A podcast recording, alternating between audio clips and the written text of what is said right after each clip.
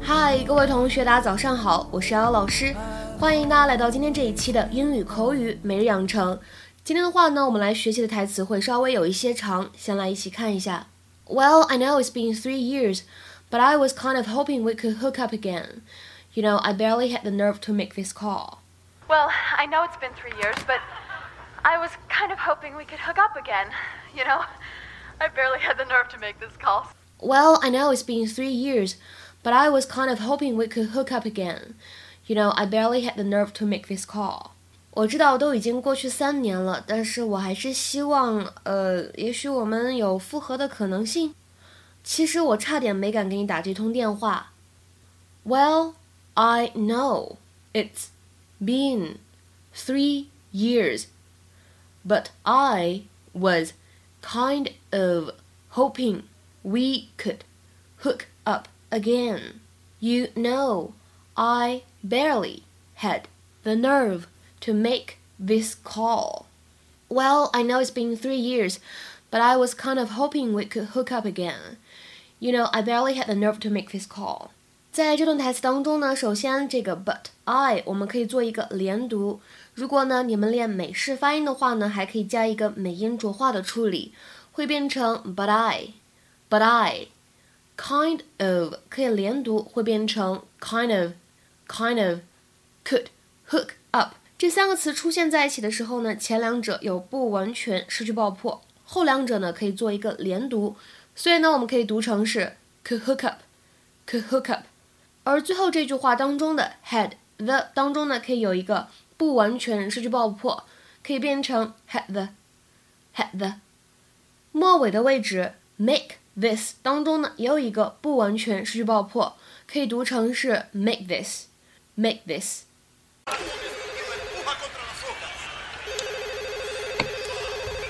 You ever figure out what that thing's for? Oh, see, I'm trying this new screening thing. You know, I figure if I'm always answering the phone, people think I don't have a life. My God, Rodrigo never gets pinned. Steve, you know what to do. Hello, I'm looking for Bob. This is Jade. I don't know if you're still at this number, but I was just thinking about us and how great it was. And, well, I know it's been three years, but I was kind of hoping we could hook up again. You know, I barely had the nerve to make this call, so you know what I did? What? I got a little drunk and naked. Bob here. 今天节目当中呢，我们重点来学习两个表达。第一个呢叫做 hook up，hook up 这个短语呢，我们之前节目当中有讲过，不知道大家有没有印象？那么它的话呢，在日常生活当中使用的意思会比较多。我们今天呢，重点来讲几个。如果大家想做更多的了解，可以下去呢去查一查词典，去查查资料。第一层意思呢，可以用来指 to meet with someone in order to spend time with them，就是有一些类似于口语当中 hang out 它的用法，表示一起出去玩儿，一起去度过一段时间这样的意思。比如说，举一个例子，I hope we'll be able to hook up for coffee or something while you're home for Christmas break。你圣诞假期回家的时候，希望我们可以一起聚一聚，喝杯咖啡啥的。I hope we'll be able to hook up for coffee or something while you're home for Christmas break。那么第二层含义呢，可以用来指 to arrange a date for two people，指的是安排两个人约会，有一些类似于汉语当中的撮合某两个人。比如说，看这个例子，Oh, I've been trying to hook Carmen and Bill up for years. I think they'd be great together. 我这些年来一直想撮合 Carmen 和 Bill 在一起。 我觉得他们俩如果在一起，肯定会很棒，肯定会很搭，这个意思。Oh, I've been trying to hook Carmen and Bill up for years. I think they'd be great together.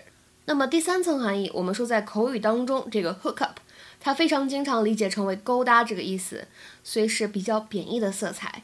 比如说，我简直不敢相信哦，你居然勾搭上了我的前男友。I can't believe you hooked up with my ex-boyfriend. I can't believe you hooked up with my ex-boyfriend. 我简直不敢相信哦，你居然勾搭上了我的前男友。那么今天节目当中呢，第二个知识点，我们来看一下这样一个动词短语，叫做 have the nerve to do something，表示有胆量去做某事儿，有胆子去做某事儿。它的话呢，相当于 have the guts to do something。比如说，看下面的例子，第一个，He had the nerve to scold his boss in public。他呢有胆量在公众场合斥责他的老板。He had the nerve to scold his boss in public。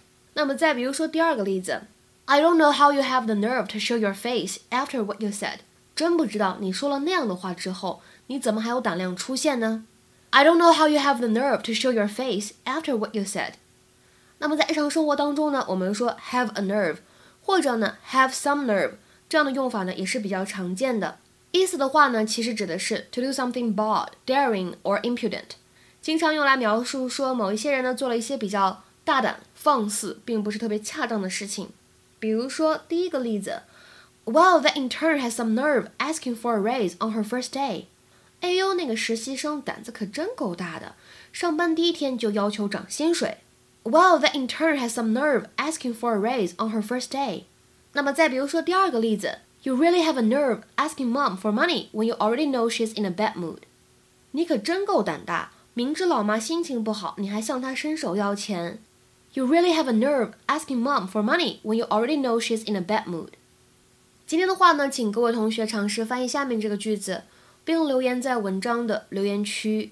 She bought my new bicycle without asking. What a nerve! She bought my new bicycle without asking. What a nerve! 这样一个句子应该如何翻译和理解呢？期待各位同学的踊跃发言。我们今天节目呢就先讲到这里了，拜拜。